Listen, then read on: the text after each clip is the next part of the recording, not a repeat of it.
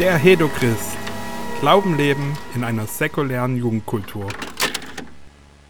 Herzlich willkommen bei einer neuen Folge vom Hedochrist Podcast Glauben leben in einer säkulären Kultur. Ich bin hier wieder mit einem Gast und das ist der Flo aus Taunusstein mit dem ich seit einigen Jahren zusammenarbeite, ob es nun Freaks angeht oder auch diese Taco-Tours, die wir öfters machen oder auch andere kleine Projekte. Äh, und ich habe ihn einfach mal eingeladen, ein bisschen von seinem Leben zu, zu erzählen und was er gerade so an Projekten macht. Er versucht gerade auch so ein bisschen Glauben und Landwirtschaft zu äh, verbinden. Das ist ganz interessant, das interessiert vielleicht auch einige von euch, die so ein bisschen in Richtung Community äh, ähm, leben, aber auch äh, nachhaltig quasi zu leben äh, gehen. Und da werden wir am zweiten Teil der Folge einfach nochmal so ein bisschen mehr drauf eingehen. Also spult vor, wenn euch das andere Zeug nicht interessiert. Aber ich würde erstmal gerne wissen, wer bist denn du überhaupt und äh, wo, wo, kommst du auch so ein bisschen her, dass wir die Person auch kennen hinter, hinter dieser Stimme. Ja, erstmal danke Simeon, dass du mich eingeladen hast. Und ich schätze unsere Freundschaft auch sehr. Ich finde es cool, miteinander zusammenzuarbeiten, weil das eine der Dinge sind, die mir immer wichtiger werden, dass wir eigentlich eine, eine Familie sind, dass wir zusammen unterwegs sind, dass wir einander wertschätzen dürfen in dem, was Gott uns gegeben hat. Und ähm, genau, ich freue mich sehr, mit dir da unterwegs zu sein. Ähm, ja, ich bin Florian Hönig, wie gesagt, bin schon 55 Jahre alt äh, manchmal denke ich, ich fühle mich jünger, aber dann gucke ich in den Spiegel und sehe die grauen Haare beim Haare schneiden. Dann denke ich, ups, du bist ja schon wirklich so alt.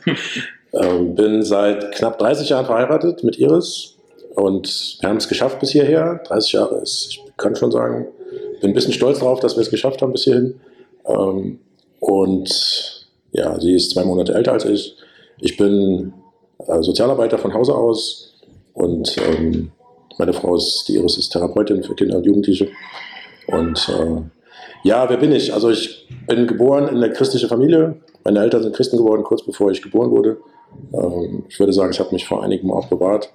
Ähm, dann bin ich, ja, so mit zwölf Jahren habe ich dann zum ersten Mal auf einem christlichen Zeltlager ähm, mein Leben Jesus gegeben. Es war eine sehr schöne Erfahrung. Ich kann es heute noch beschreiben, wie es damals war.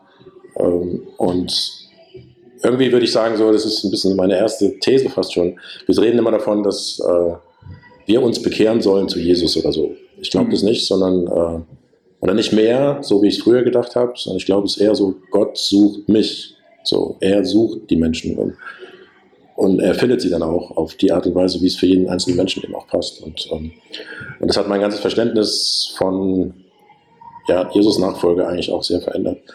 Ähm, weil meine Erfahrung war eben auch so, ich habe mich nicht entschieden, weil ich das wollte, sondern ich äh, wurde quasi wie von Jesus so gezogen.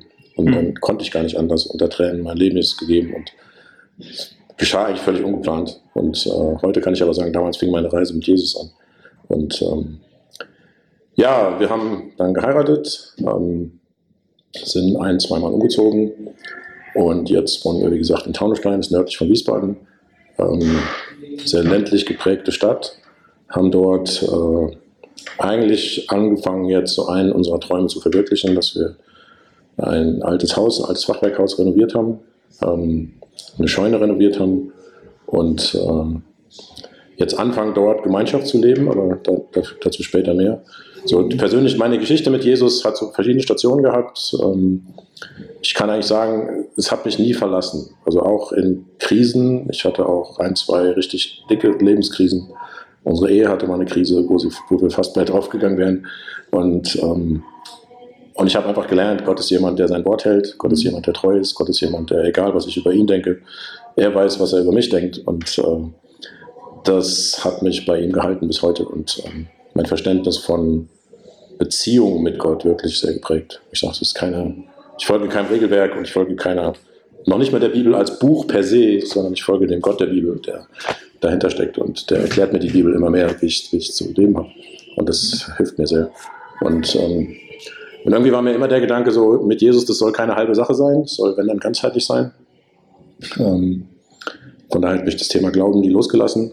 Ähm, bin eigentlich immer mehr da reingewachsen, habe meinen Zivildienst damals in einem christlichen Missionswerk gemacht, dort ganz tiefe Erfahrungen mit Jesus gemacht, in dem Kontext dann auch Iris kennengelernt und ähm, dann waren wir Gründungsmitglieder in einer heute relativ großen, zahlenmäßig zumindest großen charismatischen Freikirche, ähm, haben dort 14 Jahre mitgearbeitet und äh, und dann kam so der erste Shift, der auch vielleicht was auch mit dem Podcast von dir, Simeon, zu tun hat, dass wir so gemerkt haben, oder ich persönlich habe gemerkt, äh, da draußen gibt es eine Welt, die überhaupt nicht mitkriegt, was wir machen. Also die mhm. Kirche ist völlig irrelevant. Ja, und äh, innen drin haben wir ganz viel Energie, wir machen ganz viel, wir beten viel, wir singen viel, wir trainieren Menschen, aber nach draußen äh, hat es keinerlei Auswirkung.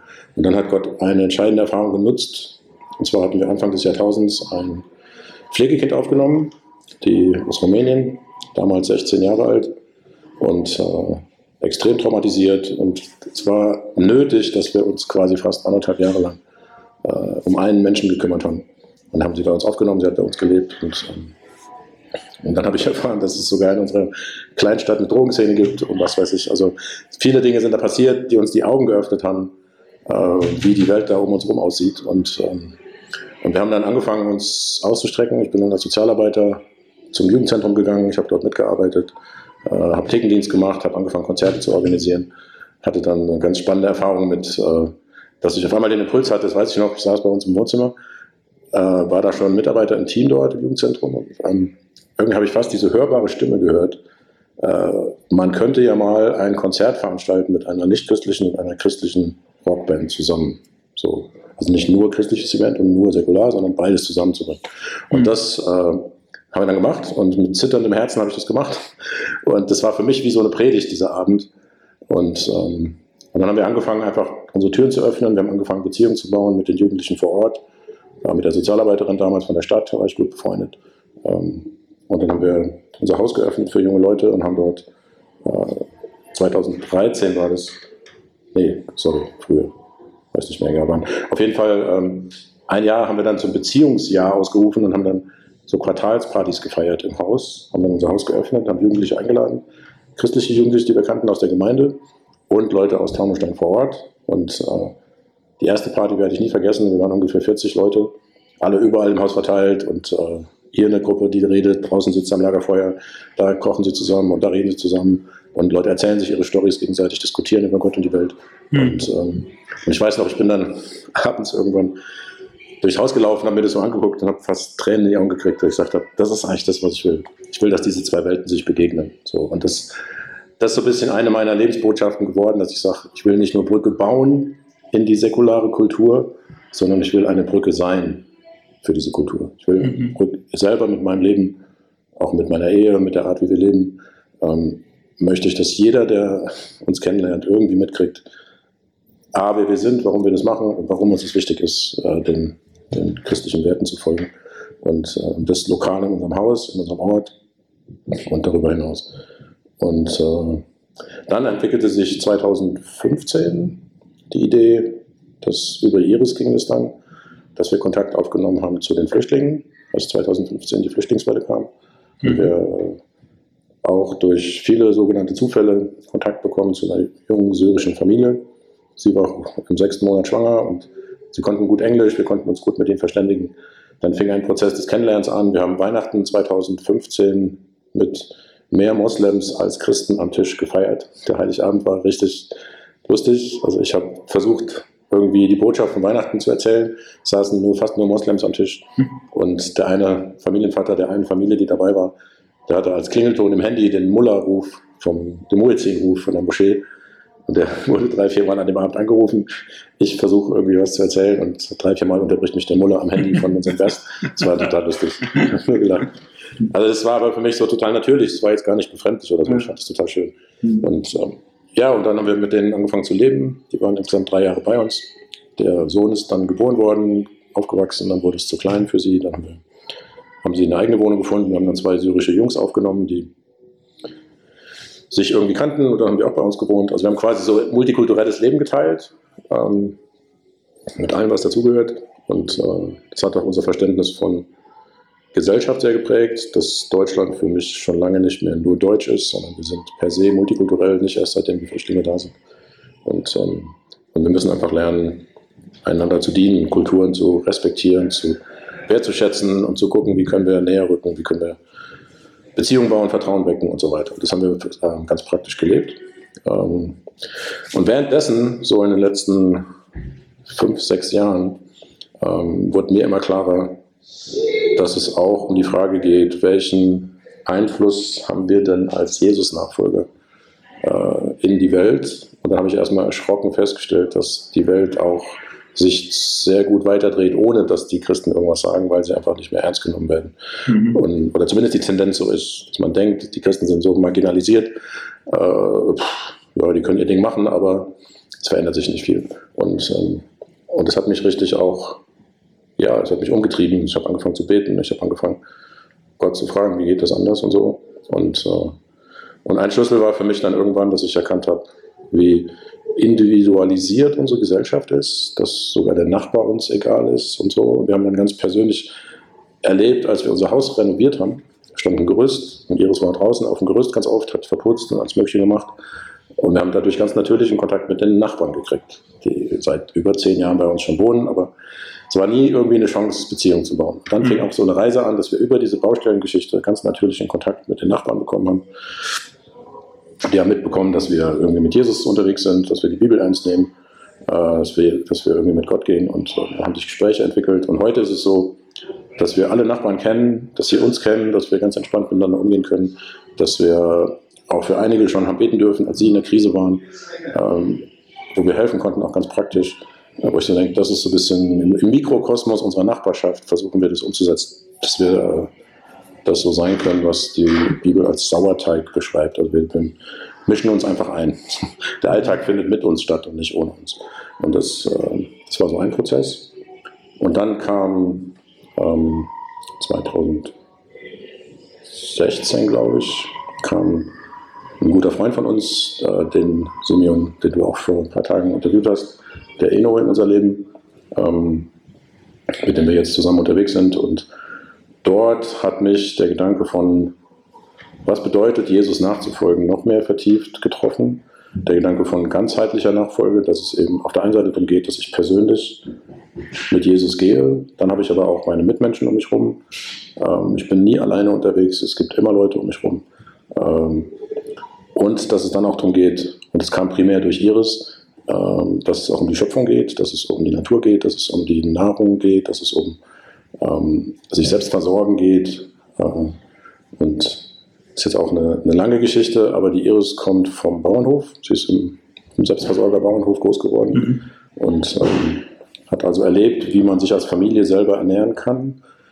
Hat es immer so in sich getragen. Und dann hat, hat sie angefangen, vor zehn Jahren hat sie angefangen, Bienen, Honig zu produzieren. Und dann über die Bienen ging es dann weiter zum Thema Landwirtschaft, zum Thema Permakultur zum Thema, wie kann man mit Wasser auf dem Land umgehen, wie kann man, sie hat ganz, ganz tief gegraben, viel gelernt, gelesen, sich weitergebildet äh, in Sachen Permakultur und, ähm, und vor vier Jahren haben wir Kontakt bekommen zu Leuten, denen eine Streuobstwiese bei uns gehört in Taunusstein und haben angefangen, mit denen Kontakt aufzubauen. Nach vier Jahren konnten wir eine Wiese pachten für 120 Euro im Jahr.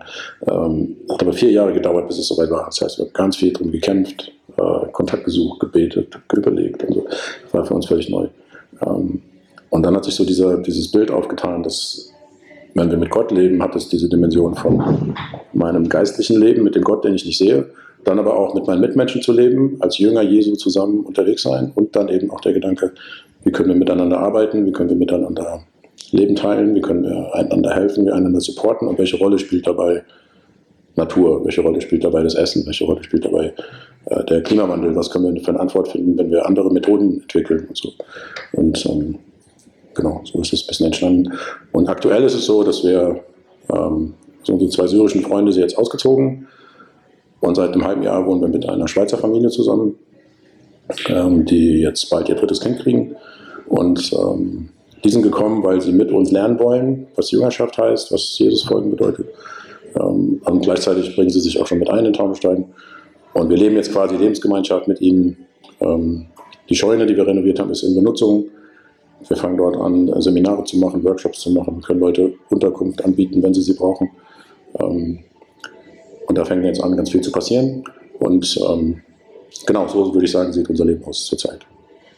Hm. Kurzer Abriss von vielen also Dingen. Ganz, ganz kurzer Abriss quasi. Ja. Ähm,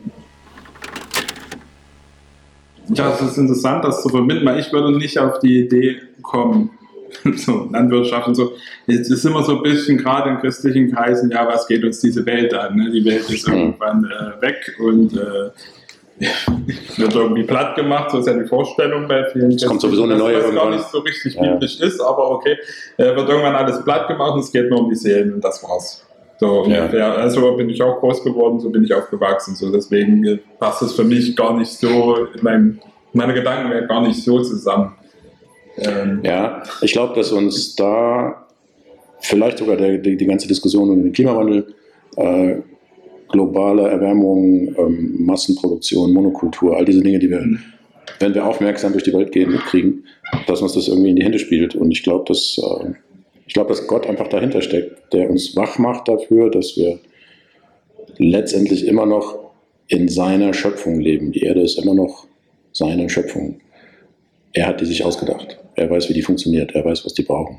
Und ähm, er weiß, was die Tiere brauchen. Er weiß, was die Pflanzen brauchen. Und er weiß halt eben auch, was wir Menschen brauchen. hm. Und, ähm, und dass es so ein bisschen wie so eine Wiederentdeckung ist dessen, was äh, ganz am Anfang gesagt wurde, als die Erde geschaffen wurde. Ich gehe davon aus, dass das, was in der Bibel steht, natürlich kann man das nicht jetzt auf Uhrzeiten genau, Tage genau, Monate genau vielleicht festlegen, aber Ja. es gab diesen personalen Staat, es gab diese Schöpfungsaktion, wie auch immer sie abgelaufen ist, und die Bibel versucht es zu beschreiben. Ähm, und letztendlich wurde den ersten Menschen anvertraut, das ist meine Schöpfung, kümmert euch drum. So. Und dieser Auftrag ist nie zurückgenommen worden von Gott. Gott hat niemals gesagt, selbst nachdem Noah gerettet wurde, äh, hat er gesagt, ich werde nie mehr so etwas tun. Das heißt, er steht zu seiner Schöpfung, er steht zu uns als seinen Geschöpfen, auch wenn wir viel Mist bauen, aber er will uns gebrauchen, wieder diese Schöpfung zu gestalten. Er will uns gebrauchen, dass wir im Einklang mit der Schöpfung leben und sie nicht ausbeuten ständig und nicht äh, sie nutzen nur für unsere Bedürfnisse, ausnutzen so. Und das kommt dann irgendwie unweigerlich zu dem Punkt, okay, ähm, wie gesagt, Klimawandel, Klimaveränderung, irgendwas verändert sich gerade. Viele Leute haben Fragen mindestens, manche haben sogar Angst, manche haben Unsicherheiten, wie geht es weiter.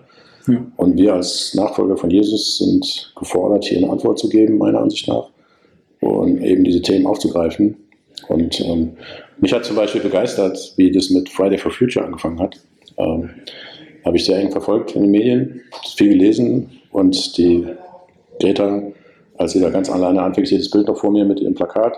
Und die, die Tatsache, dass jetzt mal völlig egal, was ihre Motivation ist, er hat eine Botschaft gehabt, hat die umgesetzt und Monate später war es eine weltweite Bewegung.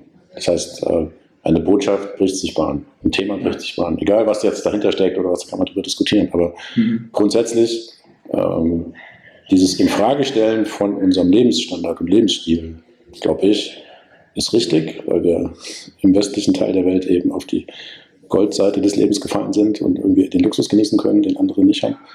Ähm, von daher glaube ich, ist es ein Teil unseres Auftrags, den wieder neu zu entdecken. Ein Schlüsselvers aus der Bibel ist, im Römer 8 steht, ähm, ich glaube es Vers 21, die Schöpfung sehnt sich nach der Offenbarwerdung der Kinder Gottes. So.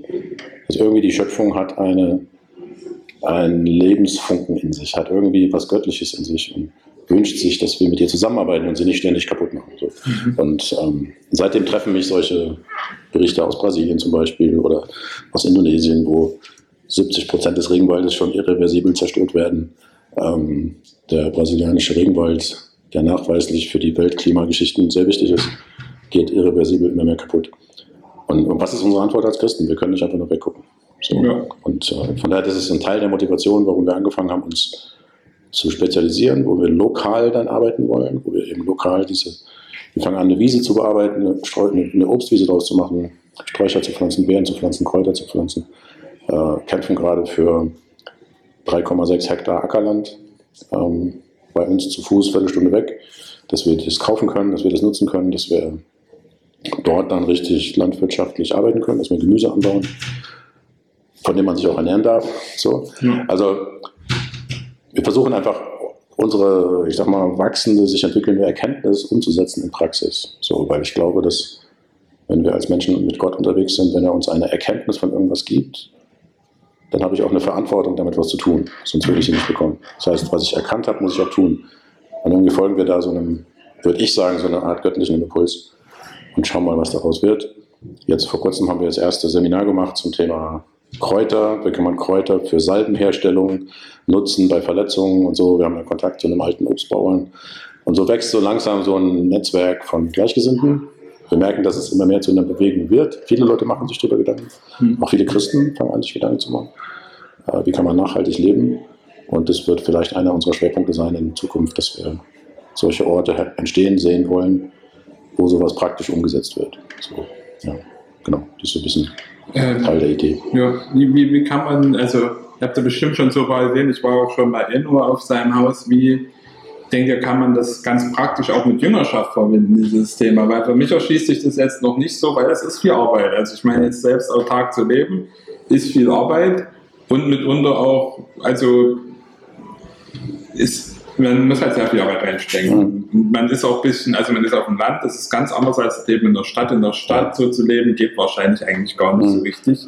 Da kann, muss man es wahrscheinlich irgendwie anders machen, dieses Thema zu, anzusprechen.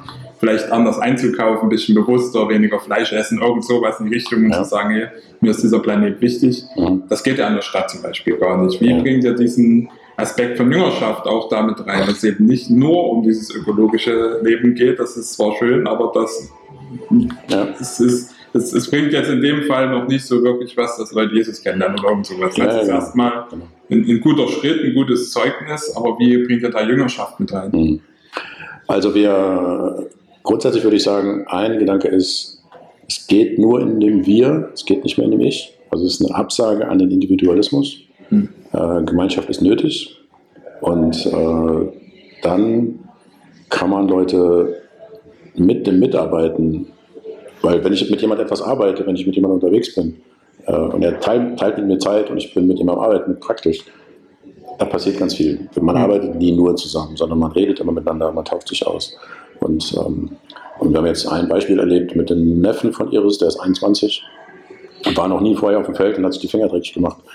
Durch diverse Umstände hat er ein halbes Jahr Zeit jetzt gehabt und war ganz oft bei uns ähm, immer so zwei, drei Wochen am Stück, hat bei uns mitgelebt, in der Scheune gewohnt und hat quasi unser Leben geteilt ähm, und hat ganz oft mitgeholfen, Bäume pflanzen äh, auf der Wiese. Und äh, Iris hat ihn mitgenommen. Und währenddessen hat sie mit ihm geredet und dann auf einmal, was weiß ich, aus dem Nichts heraus fängt er an zu weinen, weil ihm irgendwas hochkommt. Oder weil er irgendwie an, an seinen Eltern, Elternbeziehungen arbeitet oder was weiß ich. Auf jeden Fall, das ist für mich praktizierte Jüngerschaft, dass man etwas tut, etwas lernt sich einander anvertraut und dann Schritte zusammen gehen kann. Und, ähm, und für mich sind Jünger, es klingt immer so, ich weiß nicht, wie für dich der Begriff Jüngerschaft klingt, aber es ist für mich nichts anderes wie, wir sind lernende Menschen. Als Jünger bin ich ein lernender Mensch. Und das heißt, Leute, die sich uns anschließen, sollen was lernen. Und, und wir haben bei uns jetzt in unserer Gemeinschaft ähm, die drei Überbegriffe, Jüngerschaft, Gemeinschaft und Landwirtschaft. Alle drei Begriffe sind gleich wichtig. Und ähm, wenn jetzt zum Beispiel einer kommt und sagt, ich will euch auf dem Feld mithelfen, dann ist es völlig egal, ob der jetzt an Gott glaubt oder nicht. Aber er erlebt dann gleichzeitig, okay, da wird nicht nur auf dem Feld gearbeitet, sondern da leben Leute zusammen und denen geht es irgendwie über Gott. So. Mhm. Und ähm, oder wenn einer kommt und sagt, ich will was mehr über Gott lernen, kann ich bei euch mitleben. Dann sage ich, ja, komm gerne, aber wir arbeiten auch. So. Also es, irgendwie gehört das alles zusammen. Es ist nicht zu bewerten. Das eine ist nicht mehr wert als das andere, aber es gehört irgendwie alles zusammen. Mhm. Und, ähm, und wir schaffen gerade so ein bisschen Raum, dass wir versuchen, auch Möglichkeiten zu schaffen, dass Leute vielleicht auch längerfristig bei uns mitleben können, dass wir Wohnraum schaffen, dass wir versuchen, Häuser anzumieten, ähm, ja, Orte zu schaffen, wo man einfach Leute hinbringen kann, die dann einfach mal ein paar Wochen bei uns mitleben und dann äh, mit uns unterwegs sind. Von daher würde ich sagen, Jüngerschaft passiert einfach. Und dann gibt es auch natürlich Möglichkeiten, dass man gezielte Trainings anbietet, dass man Leute einlädt zu bestimmten Themen. Und mein Traum ist so ein bisschen, dass wir Jüngerschaftstrainings, also dieses geistliche Lernen, Jesus nachzufolgen, wie geht das, äh, immer verbinden können mit praktischer Arbeit. Also dass wenn Leute kommen, dass sie äh, immer beides erleben. So. Es nimmt ja. eben dann auch ein bisschen diese, Säkul nee, nee, diese, diese Heiligkeit von diesem, ne? Genau. dass man so hier dieses, oh, das ist jetzt ganz heilig, jetzt bin ich im Gottesdienst, genau. jetzt, jetzt gebe ich mich. Wenn du auf dem Feld arbeitest, äh, dann kannst du schon heilig tun, aber das würde jetzt nicht so, also Genau, es hilft ist nicht so viel weiter. auf einem Feld bei der Arbeit sehr heilig zu tun. Im Gottesdienst kriegt man das hin und, und das ist ja auch der Ansatz vom Glauben eigentlich, dass es äh, nicht diese krasse Trennung zwischen, das ist jetzt heilig und das ist ganz säkular oder Ja. das, äh, dass das eigentlich nicht geben sollte. Man soll, also das sollte alles irgendwie natürlich sein und nicht irgendwie abgehoben. Ja, ja, genau. Also wir sind auch verbunden mit Leuten, die auch so ähnliche Sachen machen. Und der eine Freund von uns, der ist in der Nähe von Hannover. Du kennst ihn auch, den Christian Bruns. ja, klar. Ähm, die sagen sogar, wir sind Kirche auf dem Bauernhof. So, das ist ihr Motto. Das Mhm. heißt, äh, du kannst gar nicht dahin kommen, ohne mitzuarbeiten. Es geht gar nicht. Ja. Und trotzdem erlebst du dort, wie es heißt, was es, was, wie es gehen kann, wenn Christen zusammen unterwegs sind. Also irgendwie ist es für mich wie so eine Redefinition, klingt jetzt vielleicht ein bisschen dramatisch, aber eine Redefinition von dem, was Kirche sein könnte. Dass man eben genau wegkommt von dem, was du sagst, dass es so geistliche Meetings hier gibt, sonntags morgens und der Rest der Woche macht jeder, was er will. Ähm, sondern dass es eigentlich um die ganze Woche geht, dass es um meine Zeit geht, die ich habe. Dass also ein bisschen zu dem Gedanken, dass Zeit wertvoller ist als Geld. Ich träume sogar davon, dass wir Strukturen schaffen können, dass man voneinander profitiert in dem Sinne, ich habe Zeit, du brauchst Zeit, ich habe gerade 500 Euro zu viel, brauchst du das Geld, wir können Autos teilen und so weiter. Also jetzt nicht in dem Sinne von Kommune und Kommunismus, allen, allen gehört alles, aber ich gebe etwas in eine Gemeinschaft rein. Und gemeinschaftlich können wir äh, dadurch deutlich machen, dass es einen Gott gibt, der uns versorgt, dass es jemand gibt, der für uns ist, der uns auch Ideen gibt, wie wir mit Menschen in Kontakt kommen. Ähm, und ja, also es ist für mich einfach so eine Hören und Tun, also von Gott etwas hören und dann etwas tun, ganz praktisch gehört für mich untrennbar zusammen. Ja, und, das, ähm, und da bin ich sehr froh. Also ich habe so das Gefühl, wie gesagt, ich habe ja gesagt, dass ich, als ich mit 14 angefangen habe, mich zum ersten Mal für Jesus zu öffnen, ähm, ich habe das Gefühl, dass ich momentan äh, nach über 30 Jahren immer noch fast jeden Tag was Neues lerne. Dass man denkt, man ist echt am Anfang noch, aber das finde ich übrigens das Schöne am, am, am Weg mit Gott, dass, dass es immer wieder was Neues zu lernen gibt. Ja, und da möchte ich auch jeden, der das hört, ermutigen, egal wo du stehst. Ähm, ich glaube, wir sind dazu aufgerufen zu lernen wieder. Wir sind aufgerufen, Fragen zu stellen. Wie geht das? Gott, wie geht das? Ähm, und ähm, ich weiß noch genau, die Iris hat mal vor einem Jahr oder so oder knapp zwei Jahren ist ihr ein Buch in die Hände gefallen von dem äh, George Washington Carver. Das war ein amerikanischer, äh, einer von den Sklaven, ein Schwarzer, Mhm. der, ähm, der hat dann irgendwie, hat er sich hingesetzt und hat, äh, Gott hat, er hat, er hat Gott gefragt so, ähm, was können wir tun, um aus der Sklaverei rauszukommen? Also wie, wie können wir Arbeit anders gestalten? Also wie, wie könnte Sklavenarbeit aufhören? So. Und dann hat Gott ihm die, die Erdnuss gegeben und, und er hat angefangen mit dieser Erdnuss zu forschen. Und er er ist mittlerweile ein national bekannter Mensch. Äh, es gibt ein ganz abgefahrenes Buch über seine Lebensgeschichte. Ähm, und er hat 300 verschiedene Arten entwickelt, was man mit einer Erdnuss machen kann. Verschiedene, verschiedene Produkte, verschiedene Ingredients von Zutaten für irgendwas und so. Also wenn man, wenn man den Begriff George Washington Carver mit C und V äh, googelt und findet dieses Buch, unbedingt lesen, weil es ist so eine totale Inspiration. Da sitzt, da sitzt jemand und fragt Gott, wie geht das? Gott gibt ihm eine Idee und dann fängt er an zu forschen. Und Ergebnis ist, dass da ganz viele Leute dadurch in Arbeit gekommen sind, dass sie aus der Sklaverei rausgekommen sind, dass man andere Strukturen gefunden hat, was man alles machen kann ähm, und so weiter. Also das hat uns total ermutigt so. Ja. Ach, krass. Ja. Äh, das jetzt noch zu diesem Community-Ding. Gut, ihr seid noch am Anfang, ne? ein bisschen in diesem Community-Leben. Aber die Frage stellt sich mir schon immer, wenn ich so von Communities oder so, wir leben jetzt zusammen auf dem Land und machen irgendwie Bauernhof mit drei, vier Familien oder so, hört man öfters mal. Mhm. Wie schützt man sich davor, dass man nicht wieder eine eigene Blase wird? Weil das passiert ja meistens. Du bist Mhm. dann wieder in deiner Blase und dort kommst du auch nicht wieder raus. Also hast, bist, du bist eigentlich auch wieder irrelevant, wenn du so auf dem Land alleine dein Ding machst. Ne? Ja. Also wir versuchen zwei Wege. Einmal bewusst Kontakt mit der Stadt, in der wir wohnen. Dass Mhm. wir sagen, ähm, dass wir... Gut, stimmt, ihr seid jetzt in der Stadt, ihr seid jetzt nicht direkt auf einem einzelnen Bauernhof Genau, es ist eine Land, Kleinstadt. da sind schon noch andere Leute. Ja, okay. Ja, es ist eine Kleinstadt aus vielen Dörfern und so. Äh, Man lernt aber relativ schnell über dieses Thema auch Leute kennen. Das heißt, wir versuchen auch die Sachen, die wir machen, immer zu öffnen für Menschen um uns herum. Also wir machen also in dem Sinne keine christlichen Veranstaltungen, sondern wir machen einfach Veranstaltungen oder Hm. Workshops und so. Und zu denen sind, ist jeder eingeladen, der dabei sein will. Also wir versuchen ganz bewusst vor Ort mit Leuten zusammenzuarbeiten, die eben nicht so von vornherein so sind wie wir. So, Ja. das ist so ein Weg.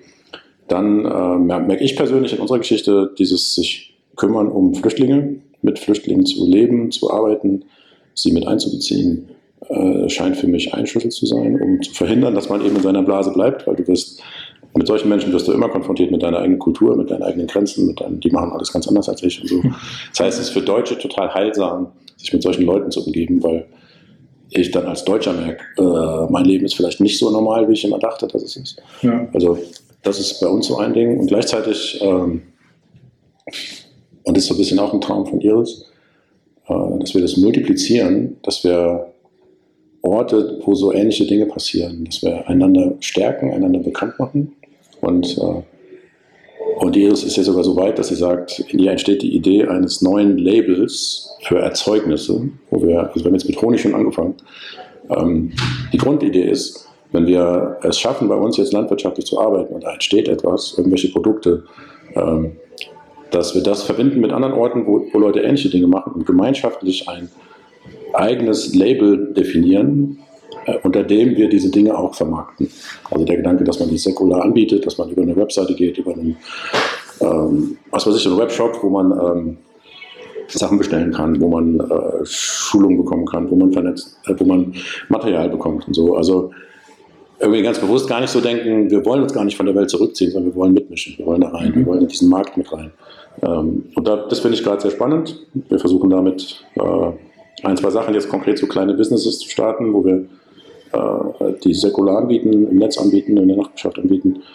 Und von daher ist der Gedanke, in so eine Blase reinzurutschen, für mich mittlerweile schon fast gar keine Gefahr mehr, weil auch unsere Spiritualität so ist, dass wir sagen, klar, es gibt zum Beispiel ein Kernelement von uns ist, jeden Donnerstagmorgen seit fünf Jahren treffen wir uns zum Beten bei uns in der Scheune. Das ist jetzt kein irgendwie mit irgendwelchen Stilen verbunden. Das ist einfach die Tatsache. Da kommen Leute, die an Gott glauben, zusammen, auch aus mehreren verschiedenen Gemeinden mittlerweile. Wir wollen beten für die Menschen, für unsere Stadt, für Projekte, die laufen. Und ich halte das für ein bisschen so die geistlichen Katalysator für vieles, weil dann entste Ideen, entste äh, Ideen, entstehen, Leute machen was zusammen. Ähm, dann habe ich persönlich Kontakte zu einzelnen Leuten, die ich persönlich begleite. Klar, das sind dann exklusive Geschichten, aber wenn wir als Gemeinschaft was machen, wenn wir aufs Feld rausgehen, ähm, erzählt man immer davon. Und, das, und der Wunsch ist eigentlich sogar, dass die Stadt um uns herum mitkriegt, was wir machen. Und wir mhm. wollen uns auch öffnen. Ja. Ähm, und ich glaube sogar, dass deswegen, du hast am Anfang gesagt, Thema Landwirtschaft ist so eines unserer wachsenden Schwerpunkte. Ich glaube, dass wenn wir als Jesus-Nachfolger solche Dinge machen, wird das Aufmerksamkeit erzeugen. Leute werden es mitbekommen. Ja. Und dann hast du automatisch ganz viele Gesprächsthemen. Ja, und dann kannst du ganz authentisch von dir erzählen und kannst sagen, warum du das machst und so. Und das, ähm, da freue ich mich schon drauf, dass das so passiert, dass man einfach mhm. mit Leuten ganz normal ins Gespräch kommt, die man sonst nie treffen würde. Oder wo du denkst, in christliche Veranstaltungen würdest du die 20 Mal einladen und 30 Mal würden sie nicht kommen. Also deswegen wirklich wegzukommen von diesem alten Denken, wir machen was, wo Leute dazukommen sollen, sondern wir sind einfach die, die wir sind und schaffen ganz viele Anknüpfungspunkte für Leute von außen, äh, dass sie einfach dazukommen können. Was denkst du, wie könnte man, wenn man jetzt äh, zum Beispiel wie ich in der Stadt wohnt, auch dieses Thema äh, mit ins Leben reinbringen? Oder was sind so Sachen, die, die auch möglich sind, wenn man halt quasi, ja, wenn man zum Beispiel eine kleine Wohnung oder wirklich sogar eine WG irgendwo in der Stadt hat, Du kannst ja da vielleicht auf deinem Balkon ein bisschen Zeug anbauen, aber das Thema Nachhaltigkeit, das Thema Gott liebt die Schöpfung, das Thema äh, Gott will auch die Schöpfung im Prinzip irgendwie redeemen, sagt man so auf Englisch, auch retten, so, ne? Versöhnen. Versöhnen, genau. Wie, wie kann man das da reinbringen? Wie kann man das vielleicht darleben? Hast du da Ideen?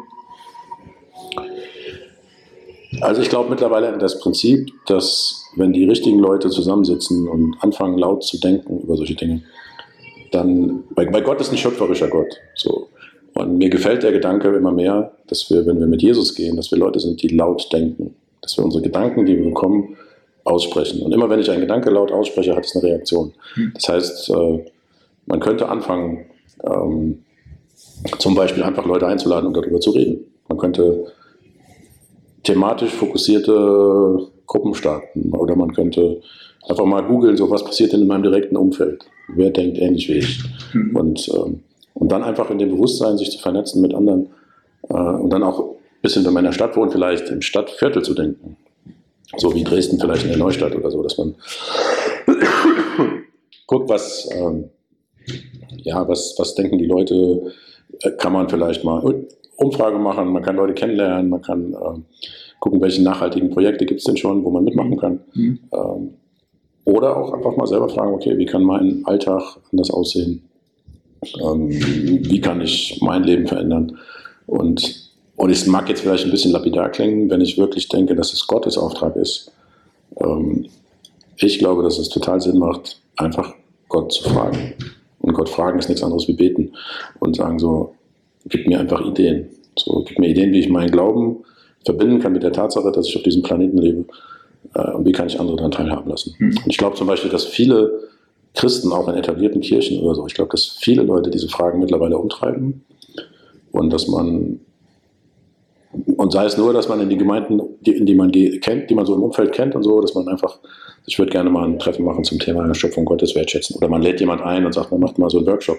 Ja. Ähm, oder man findet raus, es gibt irgendwo vielleicht in der Nähe so einen nachhaltigen Bauernhof, weil von denen gibt es auch immer mehr.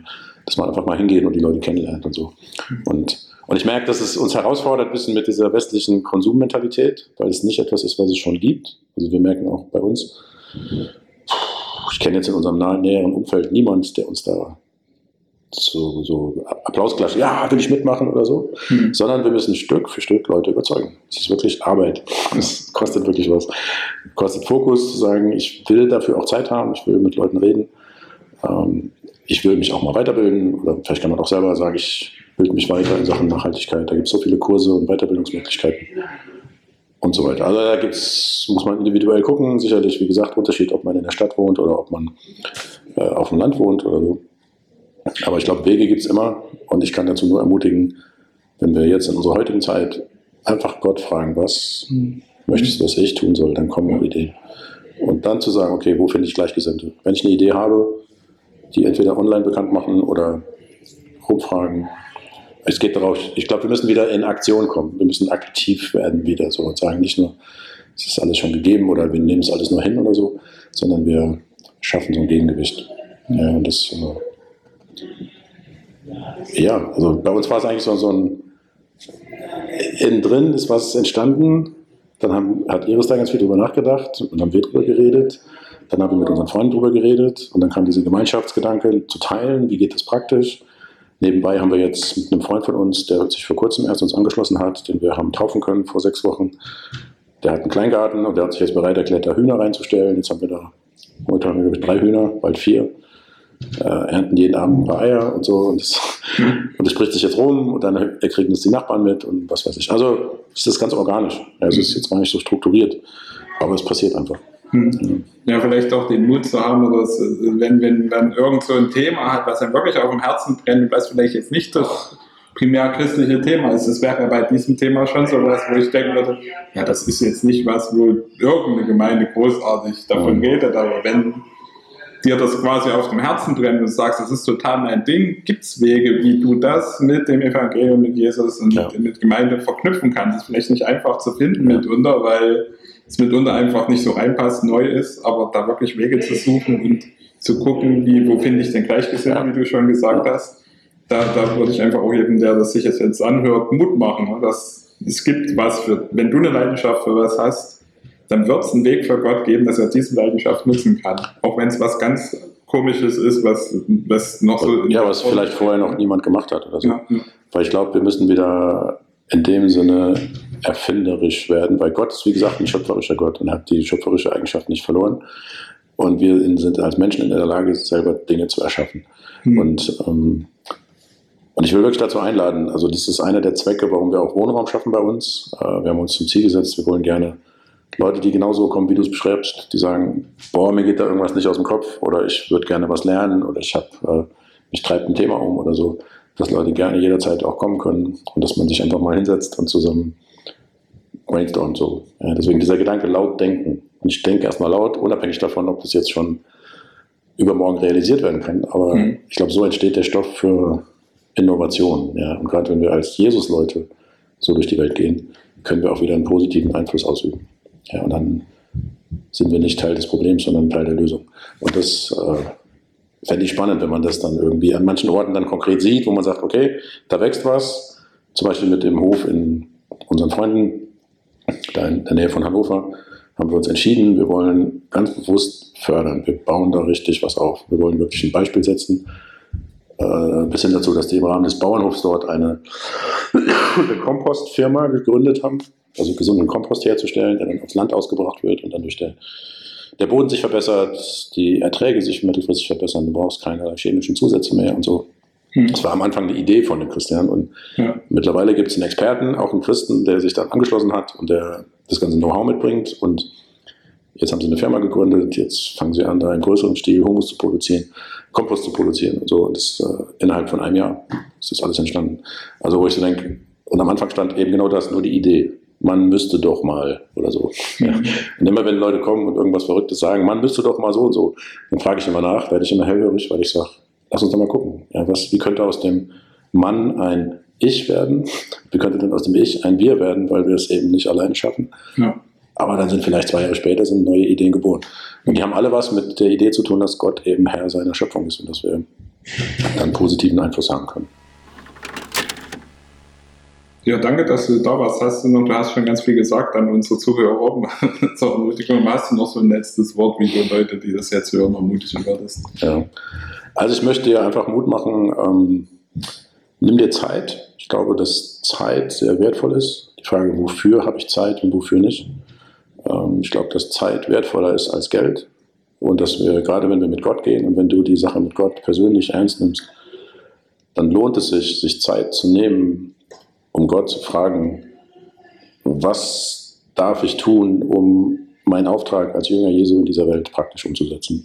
Und das muss jetzt auch gar nicht unbedingt was nur mit Landwirtschaft zu tun haben, aber das äh, einfach, dass wir wissen, warum wir das tun. Dass, dass, dass ich weiß, warum folge ich Jesus nach. So. Und, ähm, und dass wir wirklich sagen, du hast am Anfang gesagt, so säkulare Welt, postmoderne Welt ist ja ein Teil auch von deinem Podcast, so, dass wir uns bewusst machen, natürlich, wir leben in einer Welt, die nicht gerade alles Christliche mit Kusshand nimmt, aber wir können neugierig machen. Und, und da fällt mir noch als Schlusssatz ein, Iris hat mal gesagt, wir sind eigentlich, wenn wir Jesus folgen, dazu aufgerufen, zwei Dinge zu tun. Einmal, äh, wir sind dazu aufgerufen, sowas zu schaffen wie kleine Paradiese, dass die Orte, wo wir wohnen, deutlich machen, wie Gott sich das Zusammenleben mit uns von Anfang an gedacht hat. Und der zweite Gedanke ist, wir sind dazu berufen, Menschen neugierig zu machen. Sie hat so wie gesagt, fast eifersüchtig zu machen. Dass, wir, dass die Leute da draußen, denen Gott irgendwie egal ist, ähm, Klammer auf, den meisten Leuten ist Gott egal, weil sie nicht wissen, wer er ist, weil es ihnen keiner mehr sagt, Klammer zu. Aber dass wir ein Leben leben sollen, was andere eifersüchtig macht, sagen, boah, so wie ihr will ich auch leben. So dieser Gedanke von, warum habt ihr, gerade in der Zeit hier, wo so viel Panik in der Welt ist, warum habt ihr so einen Frieden? Ja, oder, ey, erzähl doch mal, du siehst so glücklich aus, oder warum macht ihr das so und so? Und wir hatten so ein paar kleine Begegnungen schon mit Leuten, die, die einfach fragen und sagen, hey, was ist los? So wie ihr möchte ich auch leben. Und das hat mich total ermutigt und da mache ich dir einfach Mut, nimm dir Zeit, Gott zu fragen, wie, was kann ich tun? So. Und als Schlusssatz vielleicht dieses Statement von Jesus, ist mir gerade vor ein paar Tagen erst wieder wichtig geworden, bei der, wo in der Bibel beschrieben wird, diese erste Party, wo Jesus dabei war, diese Hochzeit zu Kana, wo er Wasser zu Wein verwandelt hat. Ähm, da gibt es diesen einen Satz von Maria, die den Dienern von dem, von dem Veranstalter von dieser Hochzeit sagt, äh, weil da war der Wein weg und so, und dann da wird Jesus gefragt, kannst du was tun? Er hält sich erstmal bedeckt und dann sagt sie den Dienern, was er euch sagt, das tut. Da ist mir das wie ins Gesicht gesprungen. Ja. Gott redet und ich muss es tun. Selbst wenn es total verrückt ist, denn Jesus wollte dann die Wasser in diese Krüge füllen mhm. und dann hat sich dann eben das Wasser in Wein verwandelt. Äh, ja, wenn wir das tun, was er sagt, dann können wir diese Welt wieder positiv prägen. Und ich denke, das ist unser Job als Jesus-Nachfolger. Cool, danke, schön, dass du dabei warst. Gleichfalls, danke Simeon, auch alles Gute für dich.